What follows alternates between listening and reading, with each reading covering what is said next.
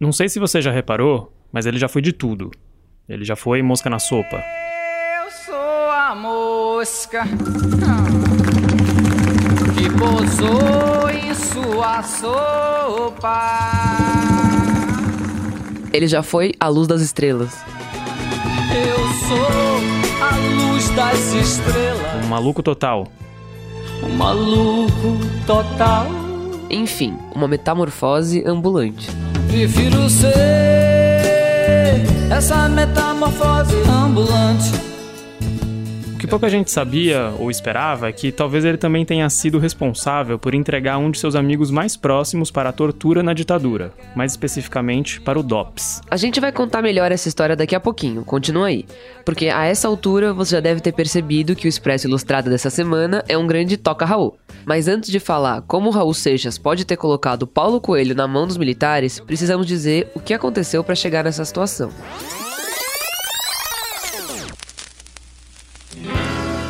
Em agosto agora, fez 30 anos que o Raulzito morreu, e dois livros recém-lançados jogam luz sobre o maluco beleza. Eles têm títulos bem parecidos. Um é Raul Seixas, Não Diga que a Canção Está Perdida, escrito por J.B. Medeiros e publicado pela Todavia. O outro é Raul Seixas, Por Trás das Canções, do Carlos Minuano, que saiu pela Best Seller, que é um selo da editora Record. Baiano de Salvador, nascido em 1945, Raul Seixas tem quase a mesma idade de seus conterrâneos, Caetano Veloso e Gilberto Gil. Mas ele seguiu um caminho bem diferente. Depois de sonhar em ser escritor, ele se jogou na cena do rock da Bahia e adorava imitar o Elvis e o Little Richard. Não só em cima do palco, mas também na jaqueta de couro, no cabelo com gel e nos óculos escuros, na pinta de bad boy. Foi nessa época que ele formou o grupo Raulzito e os Panteras. Escuta aí. Ao me deixa em paz, não quero mais saber. É claro que o sucesso dos roqueiros não veio, e como o Raul já estava morando no Rio de Janeiro, ele decidiu trabalhar em algumas gravadoras para levantar uma grana. Foi quando, mais uma vez, ele lançou um álbum em grupo, chamado Sociedade da Gran Ordem Cavernista Apresenta a Sessão das 10, de 1971, que ele fez ao lado do Sérgio Sampaio, da Miriam Batucada e do Ed Star. É difícil escolher uma música só, mas olha essa. Eu vou botar pra ferver. Eu vou botar pra ferver no carnaval que passou. Eu vou botar pra ferver no carnaval que passou. O disco não foi muito bem, mas depois dele, a carreira do Raul realmente deslanchou. Tudo aconteceu meio rápido, quase ao mesmo tempo. E ele conheceu o Paulo Coelho, com quem seria parceiro em vários sucessos, e viu seu disco Krieg Ha Bandolo explodir, principalmente por causa da faixa Ouro de Tolo. Mas ele tinha também outros sucessos que todo mundo sabe cantar até hoje: Metamorfose Ambulante, Mosca na Sopa, Al Capone. Ei, Al Capone, vê se te emenda. Não tinha jeito, Raul Seixas era um baita sucesso. E a parceria com Paulo Coelho ia muito bem, obrigada. Tanto que juntos eles fundaram o movimento Sociedade Alternativa, inspirados pelo inglês Aleister Crowley. É aí que a ditadura começou a ficar de olho nos dois e passou a chamar tanto um quanto o outro para prestar depoimentos. Foi isso que acabou com a prisão e a tortura do Paulo Coelho. Mas para explicar melhor o que aconteceu, hoje vai pedir ajuda pro Lucas Breda, que é repórter de música da Ilustrada e já tava com saudade de aparecer aqui no Expresso. Ele publicou nessa semana uma reportagem de capa na Ilustrada que fala dos dois novos livros sobre o Raul Seixas. Assim dessa maneira, nego, Chicago não aguenta. Cuidado aí, E aí, Lucas, tudo bem? Tudo bom, tudo bom? Fala pra gente, o que que tava incomodando exatamente os militares naquela época? Então, é, é, nessa época aí, o Raul sempre ele já enfrentava problema com a censura, né? O Raul e o Paulo Coelho, tipo, já vinham enfrentando. Mas o, o, o que estava especificamente, o que eles estavam atrás, supostamente, era esse gibi que acompanhava o encarte do Kring Rabandolo, disco de 73 do Raul, que tem que é com participação do Paulo, do Paulo Coelho em várias músicas e tal. É, e esse gibi, ele tinha, ele tinha umas histórias meio. Era, era meio que de quadrinhos, inspirado em quadrinhos e super-heróis americanos e tudo mais. E tinha os desenhos da Adalgisa, que era a namorada do Paulo Coelho à época, que também foi, a polícia foi atrás dela, ela também foi presa no mesmo junto com quando o Paulo Coelho foi.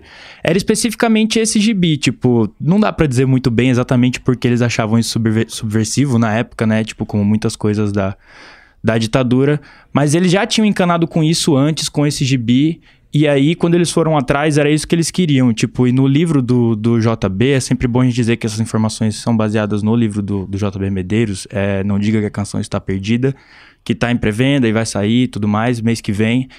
É, enfim, segundo, segundo o livro dele, os policiais chegaram na casa do Paulo Coelho, acharam, inclusive, um, um pouco de maconha e não ligaram para isso porque eles acharam pilhas e pilhas desse gibi que acompanhava o disco. Então, quer dizer, tipo, isso era o que tava preocupando eles, eu acho, né? Mas assim, tem muito exatamente como saber.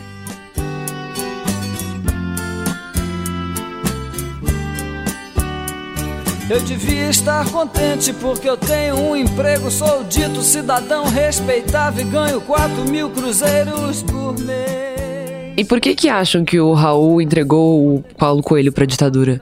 Então, essa. O que, é, o que é bom a gente falar é que, tipo assim, nada é comprovado. Do tipo, nem o próprio Paulo Coelho sabe disso, nem ninguém sabe disso. Tipo, com certeza, assim. É, a história, o que, o que, o que o JB diz, que ele conseguiu, na verdade, foi um documento, um documento que o Fernando Moraes, que é biógrafo do Paulo Coelho, também tem. E esse documento, ele tem uma, uma parte dele, uma frase dele que diz assim: que por meio do cantor, no caso Raul Seixas, eles conseguiriam encontrar o Paulo Coelho e a Adalgisa, que era a namorada dele na época. Só que, tipo assim, eles estavam procurando, segundo esse documento, eles estavam procurando porque diziam que eles eram de partidos revolucionários de, de luta armada contra a ditadura e tudo mais, o que não era verdade na época. E, enfim, a história vai, o, o, que o JB conta é que o, o, o Raul Seixas e o Paulo Coelho, eles, o Paulo Coelho, na verdade o Raul Seixas foi chamado antes para depor na polícia, ninguém sabe o que aconteceu, e daí, pouco mais de um mês depois, eles chamaram o, o Raul de novo e o Raul chamou o Paulo Coelho pra ir junto com ele. Pra, tipo, como pedindo uma ajuda, assim, pra um amigo, né? Do tipo, pra explicar as músicas, até porque o Paulo Coelho também tinha participado das, da, da feitura das músicas e tal. E aí nisso o Raul chegou lá, o JB no livro conta que o Raul tentou cantarolar uma música em inglês, como quem diz assim, eles querem você, eles querem você, tipo, querendo dar um recado meio cifrado pro Paulo Coelho. Paulo Coelho, logicamente, não entendeu, foi chamado pela polícia e começa. Aí, tipo, o Raul ficou meia hora lá e depois o Paulo foi chamado. E, novamente, é tudo segundo o livro do JB. E aí ele, ele ficou lá um tempo na polícia, e depois foram atrás da Giza, da Dalgisa, que era namorada do Paulo Coelho. É, pegaram ela também, foi, foi presa também. E aí no dia seguinte, o Paulo Coelho seria liberado e aí, nesse, ele encontrou Raul Seixas, eles estavam no táxi indo embora. O Paulo Coelho queria ir pra casa dos pais. E aí, esse táxi foi parado, os policiais pegaram o Paulo Coelho. E daí ele ficou duas semanas sendo torturado em, em, alguma prisão que acho que ele não sabe onde é até hoje, pelo menos no livro. E o Raul Seixas foi liberado, né? E o Raul Seixas foi liberado. Agora, tem várias questões aí, né? Do tipo, por que, que eles precisariam do Raul Seixas para chegar no Paulo Coelho e na Adalgisa, sendo que eles tinham endereço, eram, eram pessoas fáceis de, de localizar, de acessar e tudo mais. E além de tudo, o próprio Raul tinha muitos problemas com, com a ditadura, com a censura e com a polícia. Então, é difícil pensar uma colaboração, mas assim, o que a gente, o que dá para saber é que o Paulo Coelho sentiu isso. Tipo, ele, ele carregou essa dúvida com ele, ele carregou essa questão com ele. E, tipo, é uma coisa que vai ficar em aberto. Só que esse documento, pelo, pelo tempo que o Raul foi antes e depois, esses 30 e poucos dias, isso gera um monte de dúvida e tudo mais. E, e sim, a gente pode pensar que é legítimo o Paulo Coelho carregar essas dúvidas de um dos grandes amigos dele. Né? Claro, e como que ficou a relação do Paulo Coelho e do Raul depois disso? Então, eles ficaram meio que um ano sem se falar, e cada um para um canto, mas aí, tipo, depois disso, eles ainda continuaram colaborando. É, eles voltaram a se falar depois. Mas dali para frente já foi uma relação um pouco diferente, eles, eles se afastaram um pouco. E nessa o, o, Paulo Coelho fala disso, que ele, ele sentiu um pouco isso, desse, logo no momento que ele saiu, o Raul não tava lá por ele, vamos dizer assim, né? Do tipo, eles não, ele não tava lá. E eles ficaram um ano sem se falar e depois voltaram a colaborar, inclusive fizeram discos, é, o auge da carreira do Raul ali no, no, nos anos 70, na metade dos anos 70, é, lançaram o Gita em 75, o Novo Aeon em 76, há 10 mil anos atrás em 78. Tipo, são discos importantes do Raul e todos eles com participação do Paulo Coelho. Só que essas participações foram rareando, o Paulo Coelho começou a trabalhar com mais gente, começou a compor para Rita Lee, e o Raul Seixas começou também a compor com outras pessoas. E, e entrar no, eles entraram numa seita, um sacerdote lá e tal. E a relação dele se desgastou basicamente por causa disso, assim. Essa, essa, é isso que aconteceu. O Paulo Coelho ele não estava mais tão afim de entrar nessa seita, de seguir esses dogmas que eram coisas do baseados no Aleister Crowley, de ocultismo e tudo mais. E o Raul Seixas, por outro lado, estava 100% nisso, e ele tinha muito mais maleabilidade para conseguir lidar com, com isso aí. E o Paulo Coelho não estava mais tão afim, eles foram se afastando até que se afastaram de vez e, e, depois de um tempo, já nos, se eu não me engano, já nos anos 80, é, eles, eles foram chamados para voltar a colaborar juntos e aí, tipo, um tava meio assim, o outro também não queria tanto. Eles marcaram de se encontrar na divisa do, do, de Minas Gerais com o Rio de Janeiro, porque era, tipo, um meio... Um, um lugar no meio de onde eles estavam, porque o Paulo Coelho não queria ir para São Paulo ver o Raul, o Raul não queria ir pro Rio ver o Paulo Coelho. E aí o Paulo Coelho chegou aí até lá, só que o Raul, ele ficou meio que trancado dentro de um quarto de hotel por uns dias e, e por cinco dias, se eu não me engano, e Paulo Coelho desistiu de ver ele, eles não conseguiram se ver. E daí então se separaram e nunca mais é, se falaram tudo mais. E Lucas, você falou com o Paulo Coelho por e-mail, né? Porque logo depois da publicação dessa matéria, o próprio Paulo Coelho escreveu no Twitter que ele ficou quieto por 45 anos e achou que levaria esse segredo para o túmulo.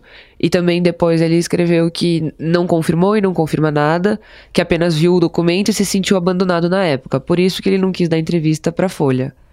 É, como é que foi a conversa de vocês por e-mail e o que, que ele disse? É, eu mandei e-mail para ele perguntando exatamente disso. Falei que tinha um livro saindo, que tinha levantado essa suspeita, que tinha um documento. Ele falou assim: Ah, eu tô sabendo, e respondeu exatamente isso aí. Não sou o tipo de pessoa que gosta de ficar olhando para chagas que já cicatrizaram. É, no começo eu fiquei meio assim, olhando esse e-mail, e depois. No começo eu achei que era algum tipo de confirmação, depois eu parei pra pensar e não é exatamente uma confirmação. É, mas quando ele fala chagas que já cicatrizaram, ele está citando que houve um ressentimento, que houve uma, uma questão ali, mesmo que seja uma questão de dúvida, mesmo que seja uma. nesse sentido, assim. E, é, e no Twitter eu acho que ele foi falar isso, do tipo, eu acho que é uma dúvida que ele carregou para a vida inteira. E o documento, eu acho que, de certa forma, dá uma legitimidade ao tipo, o pensamento de que o Raul de fato traiu ele, né?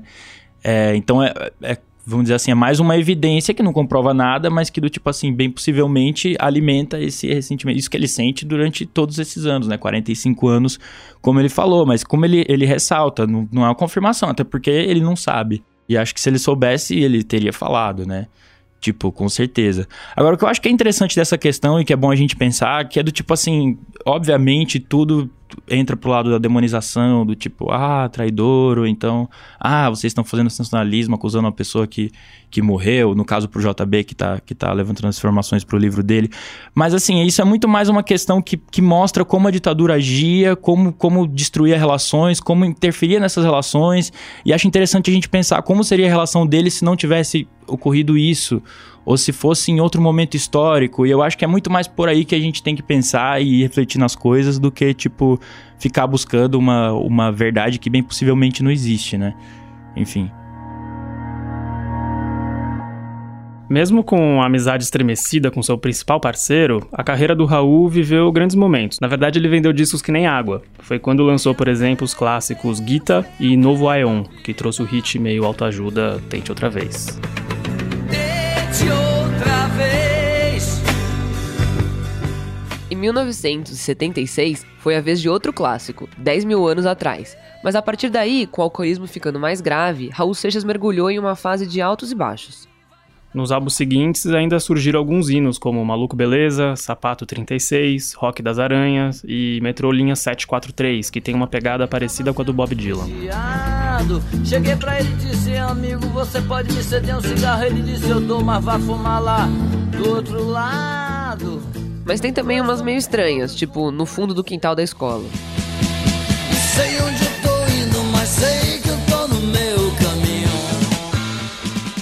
Segredo da luz. Os olhos verdes que piscam no escuro do céu à beira do Pantanal. Foi lá na beira do Pantanal, seu corpo tão belo enterrei. Se você nunca escutou nenhuma delas, não se preocupa, não tá perdendo muita coisa não. Para piorar, a dependência do álcool foi ficando cada vez mais forte, a ponto de ele se apresentar bêbado em alguns shows, como o de 1980, em Caieiras, em que o Raul estava tão fora de si que ele acabou sendo expulso do palco pelos fãs. Foi uma coisa meio maluca, porque a plateia achou que ele não era o próprio Raul Seixas, mas algum tipo de sósia, e o caso foi parar na delegacia. Eu cheguei, tudo bem, ótimo.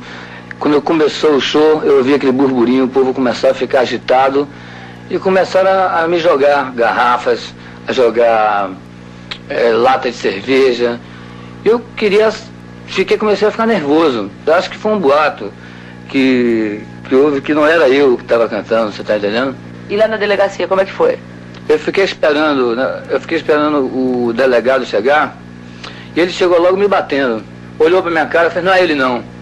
Puxou minha barba para ver se era verdadeira, tirou meus óculos, e começou a me bater. no seu olho, foi alguma pancada? Foi, me deram uma, uma pancada aqui né, no olho e uma cotovelada aqui. Me lá me batendo. Pá, pá, pá. Essa entrevista foi dada à Globo na época. Entre quedas e retornos triunfantes, ele fez um último álbum ao lado do também baiano Marcelo Nova, chamado Panela do Diabo. Raul Seixas morreu no seu apartamento, em São Paulo, no dia 22 de agosto de 1989.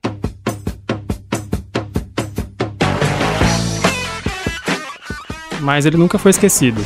Hoje em dia, até em apresentação de música clássica, sempre tem alguém no meio da plateia que grita: Toca Raul! A solução pro nosso povo eu vou dar. Negócio bom assim ninguém nunca viu. Tá tudo pronto aqui, é só vir pegar. A solução é alugar o Brasil. Nós não vamos pagar nada. Além disso, fãs de diferentes cidades organizam todos os anos uma passeata em agosto para relembrar sua morte e, de certa forma, mostrar que as suas músicas nunca deixaram de ser atuais. E como sempre, o Expresso Ilustrada de hoje termina com as dicas da semana. Lembrando que a gente tem episódios novos todas as quintas, às quatro da tarde, em todas as plataformas. A edição do programa e a companhia aqui no estúdio são sempre do Renan Suquevicius. A minha dica é o documentário Raul, o Início, o Fim e o Meio, que foi dirigido pelo Walter Carvalho e lançado em 2012. O filme pode ser alugado no YouTube e no Google Play e custa R$ 4,90.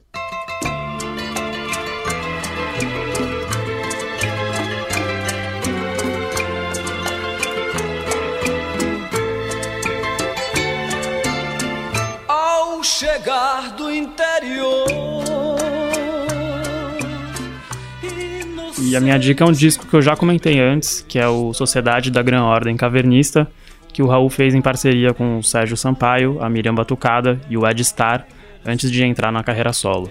Ele é um álbum pouco lembrado, mas é um dos acontecimentos da música brasileira. Eu sou a Isabela Menon e o Expresso vai ficando por aqui. Até a semana que vem. Eu sou o Bruno Molineiro e a gente se vê na semana que vem.